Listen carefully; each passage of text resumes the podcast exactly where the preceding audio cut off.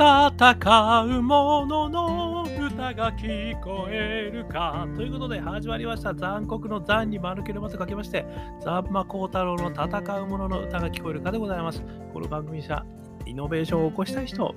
好きなことを仕事にしたい人、何か新しいことを始めたい人、そんな人たちのために送る番組でございます。私、株式会社イノプロビゼーションの代表をさせていただいたり、株式会社 NTT データのオープンイノベーションエヴァンジェリストをさせていただいたりしております。ということで、えー、本日はですね、2022年1月22日、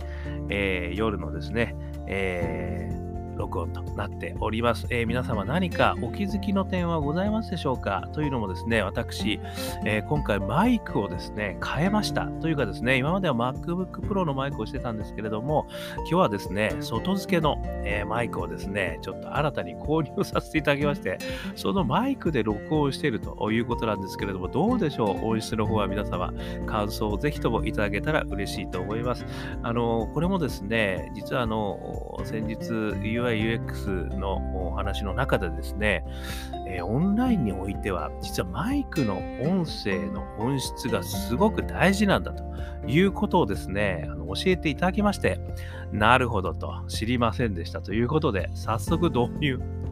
いかがでございましょう？ね。少しでも聞きやすくなっていただければ幸いでございます。ということで本日はですね、あの、マイディアミスターというですね、韓国ドラマの中から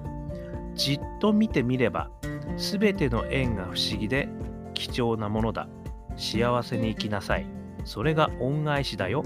というですね、えー、セリフ、えー、こちらからですね、私はあの仲間というものですね、えー、素晴らしさを教えていただきましたというお話をですね、今日はしてみたく思っております。えー、こちら、マイディアミスターという番組でございますけれども、韓国のですね、テレビドラマでございます。えー、こちらはですね、2018年にですね、キム・ウォンソク監督、主演イ・ソンギュン、IU さんがですね、えー、やられたあドラマ、えー、マイ・ディア・ミスター、私のおじさん、私のおじさんですかね、えー、という韓国 TVN でですね、放送されたと。こういうドラマなんですけれども、こちらの方ですね、私、ネットフリックスの方で先日見させていただきましてですね、えー、これ第16話まで確かあると思うんですが、なかなか、あの、長いんですけどね、長いんですけれども、ものすごい感動しました。私、あの、おそらくドラマでですね、こんなにこう、仲間の愛情に関する、えー、涙を流させていただいたのはですね、初めてじゃないかっていうぐらい。もうはっきり言って、今はマイディアミスターロスになってます。ね、すっかり、あのー、ね、涙がこう枯れ果てて、ただですね、その涙は温かい涙ですとだけお伝えさせていただきましょう。ね、ですので、えー、安心してください。ね。空いてますよって感じです。なので、安心して見ていただければとは思うんですが、まあ、とにかくですね、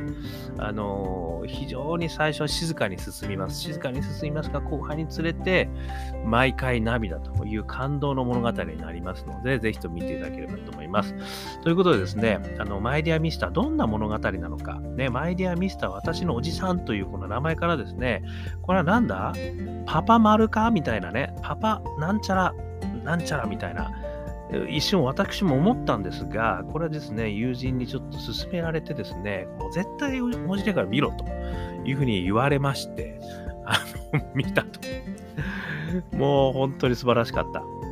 どんなお話かということをですね、簡単にですよ、あの、これもストーリー言っちゃうと面白くないんで、あの、簡単に見ていただきたい。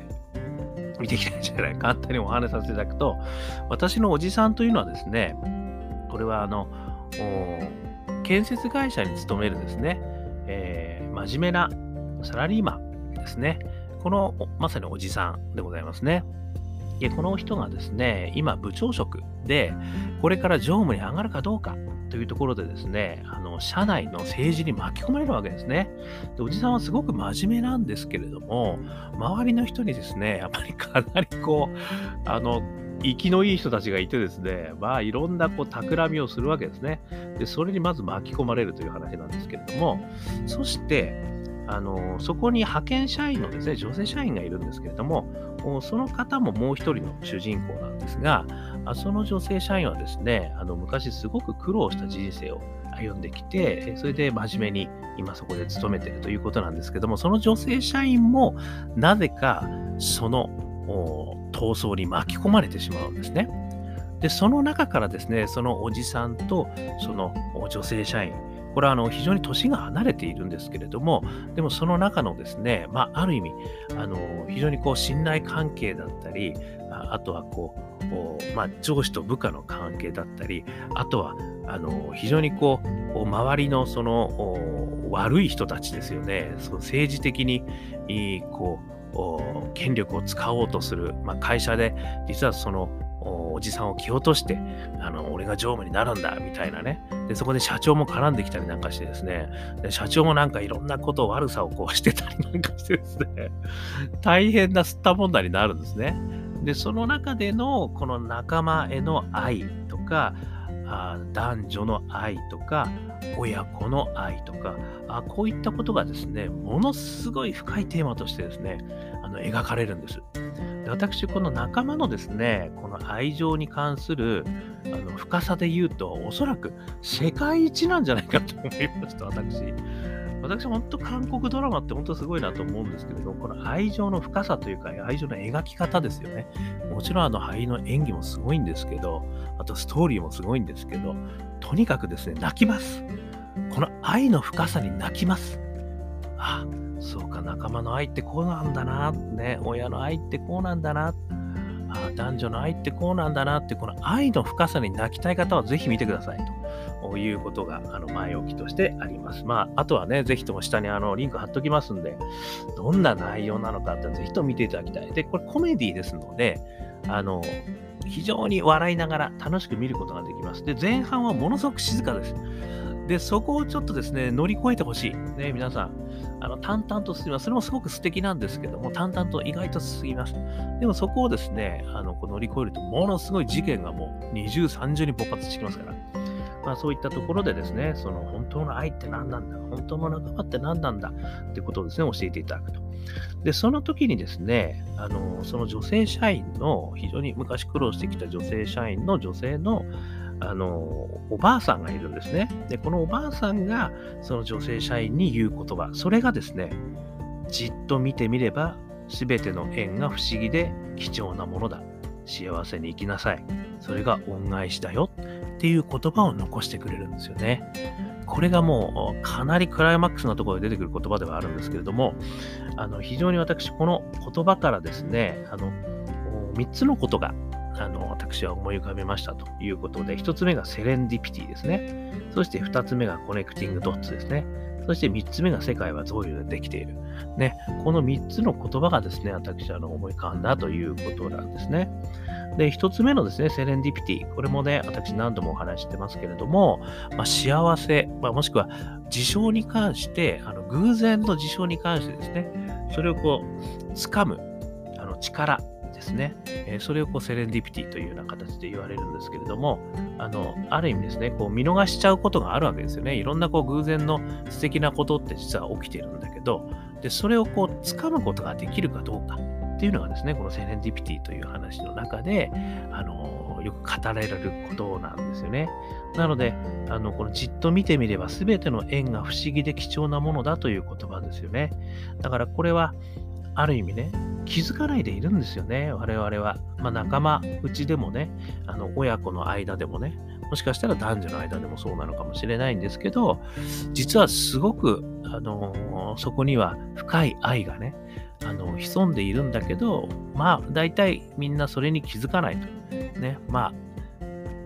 あ、ある意味出してる方はすごいこう愛情出してるつもりでも、ね、向こうの方は気づかない。まあ、それが愛だとことでも言えるとは思うんですが、まあ、そういう意味でね、あの実はじっと見てみなさいと、すべての縁というものはね、本当に不思議だけれども、すごく貴重なもんなんだよってことをね、これおばあさん教えてくれてるんですよね。これまさにね、セレンディピティをね、ちゃんと拾えてるかどうか、あの自分の感覚をね、あの磨きなさいと、周りの人をきちっと見てみなさいということはね、これはイノベーションの世界でもですね、やっぱり非常に大事なんですよね。要はそのチャンス、機会、こういったものがね、あの、偶然なのかもしれないんだけども、それを拾えるかどうかっていうことがですね、それを拾うことによって新しい道がつながるかもしれないんですよね。で、それをそう思えるか思えないかということがですね、全然違うよっていうことが、このセレンディピティの中では語られるので、これが一つ目。それから二つ目、 connecting dots ですね。これも皆さん、ご存知のアップルのね、創始者、えー、ジョブズさんがですね、あの、ハーバードかなんかのあの、声の中でね、えー、世の中はあいろんな経験をしているけれども、それは最終的に何のための経験なのか、もしくはわからないことが多いよと。でも、それが時を経るに対して、ドッツがね、やっぱりこう繋がっていくと。で、そして最後に、あ、そうか、あの経験はこういうふうに生きることになったのか、もしくはね、もっと言えば、あの経験はこのためにあったのか、とまでね、あの言えると。こういう時が来るよっていう話をね、あのジョブズさんはされてましたよね。まあ、まさにね、これあの、この、また最初のね、このじっと見てみれば、すべての縁が不思議で貴重なものだ。ね、だからこの縁がね、あの、最初は繋がらないのかもしれないですよね。なんであの人とあんなところであんな風に会っちゃったんだろうとかってね、思うけど、でも、死ぬ寸前、まあ死ぬ寸前までいかなくてもね、何年か経った後に、あのよね、あの人との出会いがやっぱり今の俺を変えたなと。あ、これがやっぱり本当に素晴らしいことだったんだっていうことは気づく。まあそれはね、あのドットがつながることによって初めてね、将来つながることによって初めてわかるってことがあるよってことね、えー、言われてますよね。だから一つ一つのね、今のこの経験っていうのは必ずどっかで結びつくかもしれないから、やっぱ大事にしてけと、ね、いうこともね、この言葉の中には入ってたかなっていう気がしました。そして三つ目ですね。世界は贈与でできている。これはですね、本のタイトルなんですけども、この本については私はあんまりまだ語ってはいないかもしれないですけど、素晴らしい本なんですよね、これね。ぜひともちょっとこれ、世界はどういうできてるで、あの、もしよかったら、あの、ググっていただければね、いいと思うんですけども、これはね、最後の幸せに生きなさい。それが恩返しだよっていう言葉からですね、私は、ああ、これって本当に、あの、贈与の話だなと思ったんですけど、この贈与の話って何かっていうとですね、あの、贈与っていうのは、普段のあの生活の中でね、贈与だと気づかれてはいない行為、もしくは気づかれてはいけない行為、ね、ちょっと難しいですよね。あの要はあの、親から子への何らかの行為って、えー、それはこう、ギブアンドテイクになってないですよね。で、それ自体、しかも子供はあの何かの贈り物だと思ってないですよね。でもそれが将来、あの時、親からこう言われたものが今の俺に生きてるな。これはまさに贈り物だったんだなってことに、将来気づくことになるかもしれないこと。これをですね、贈与という言い方されてですね、この本の中ですね、すごくあの素敵な本なんで、ぜひ見ていただければなというふうに思うんですけども、この交換ではないんですね。決して見返りを求めない行為、これのことを贈与って言って、それで世界は回っているってすごい素敵な本なんですけど、それがね、あの、私はちょっと今回本当の思い当たったんですよね。なので、この幸せに生きなさい。それが恩返しだよと。ね、これっていうのは、ある意味ね、その見返りを求めない行為っていうことがありますよね、世の中には。で、あの、それさえも気づかないわけですね、送られてる方は。送ってる方も気づいてほしいと思って送ってるわけではないんですよね。で、さらに送られた方もそれにはあの全然気づかないと。でも、ものすごい時間のもとにですね、時間が経った後に、あ、あの時のあの言葉が、そうか、素敵な、あの、贈り物だったんだってことがわかるってことなんですよね。で、それって、ある意味返しようがないんですよ。ね。だから、どう返したらいいんだと、この気持ちをどうしたらいいんだと。いうことがあるとは思うんですけれども、その本の中ではですね、またそれを次の人にね、まあ、ペイフォワードみたいな形で、あの、贈り物をしてあげる。それが人間がね、こうどんどんどんどんこう紡いでいくものなんだみたいなことも書かれてたんですが、ここの言葉ではね、幸せに生きなさいと。それが恩返しだって言ってくれてるんですよね。だから、ある意味ね、あの、見返りを求めない行為に対して何かを返すということではなく、自分自身が幸せに生きてるよと。私はおかげさまで幸せに生きてますっていうこと自身が、それがね、素敵な恩返しになるんだよってことをね、言ってくれてるんですよね。いや、これってね、あの、おかげさまで、なんか私、意味軸も今ね、言ってしまいましたけど、なんかこの、おかげさまでってすごくいい言葉ですよね、日本語で。なので、何かこの、まあ、見返りをね、あの求める、もしくは求める、あのそれに対するお返しをするということではなくて、ある意味ね、それをいただいて、あの、私はおかげさまで幸せに生きてますということが言えるだけでね、その、いただいた人に対する恩は返せるということって、あの、何か、あ本当にこの素敵な贈与に対するお返しのやり方なのかなっていう気がしたんですよね。まあ、こういうふうにですね、あの、もしやることができれば、みんないろんな贈与をね、あの、誰にも気づいてもらえないけど、あの、その人のためを思ってやってあげると。ね、それは、ある意味ね、もしかしたらすごい知った激励をすることもあるかもしれないし、もしかしたら慰めをしてあげる。まあいろんな行為があるとは思うんですけどね。まあその行為自身があのその時には気づかない。でも将来的にはあのあれが贈り物だったなと。で、その贈り物に報いるためにも幸せに生きる。ね、これは素晴らしいなと思います特にやっぱりこう親子の関係の中とかでね、やっぱりそういうのはもしかしたらすごいこう歴史をまたぎながらあるのかなっていう気がしたんですよね。ということでね、あの、このセレンディピティも connecting dots も同様の話をね、仲間とですね、いかにこう、あの愛情深く付き合っていくかっていうことにね、あの、つながってるなーって私は思ったんですよね。私がよく言ってるね、パッション、仲間、大義というイノベーター3つのフレームっていうのがありますけども、まあ、1つ目のパッションはね、中から出てくるもの、そして仲間はね、それを一緒にみんなで仲間で紡いでいくもの、そして、えー、3つ目の大義は何か大きなゴールへ向かっていくっていうような、そんなイメージなんですけど、まあ、その中で仲間っていうのがね、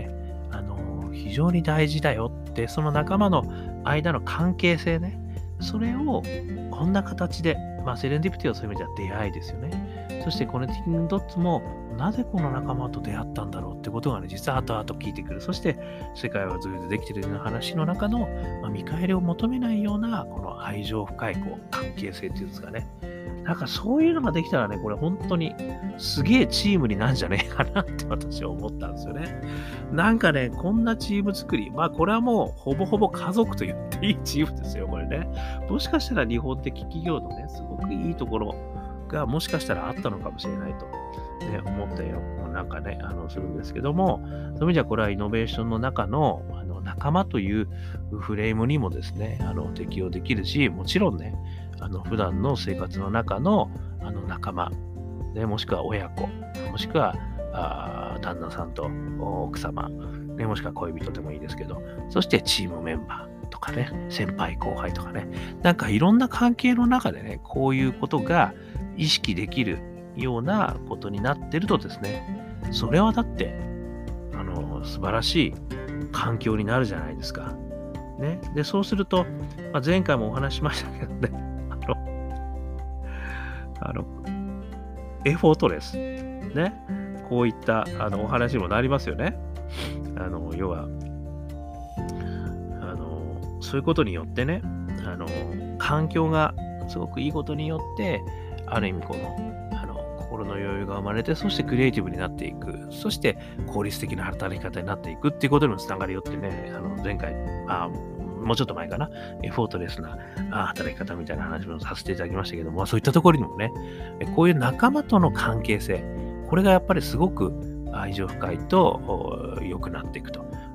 さらに効率的にもなるし、クリエイティブなんじゃないかなっていうふうにもね、あの言えるんじゃないかっていうところもちょっと思ったということでございますね。あのアドラー心理学の中でもね、え、やっぱり人間関係こそがですね、すべての悩みの根源だみたいなこともありますから、なんかそんなことがね、あの皆さんの中でできたら、あまあ、私の中でもね、あの参考になったらいいなということでご紹介をさせていただいたということでございました。ということで、え、アンカー .fm ね、毎日こんなお話をさせていただいてますので、少しでも参考になりましたら幸いです。登録していただくとですね、あの、毎日配信されますよ。それから、えー、残酷の残に丸毛沼光る太郎、こちらの方ですね、えー、Facebook、Twitter、Instagram やってますので、えー、そちらの方もいいね、コメント、シェアしていただくとありがたいです。あとは、香港ラッキーズ、ね、アカペラも歌ってます、私。元気が出ない時には、中年ワンダーランド、中年じゃなくても中年ワンダーランド聞いてください。ね。あの一発元気の気合を入れたい時にはですね、えー、これが非常にあの効いてきますので、よかったらストリーミングしてください。これね、Apple でも Spotify でもね、えー、YouTube でも、えー、LINE でもね、いろんなところであのストリーミングされてます。えー、ぜひぜひ聞いていただければと思います。今日も、ということでね、今日も聞いていただきましてどうもありがとうございました。それでは皆様また頑張りましょう。また明日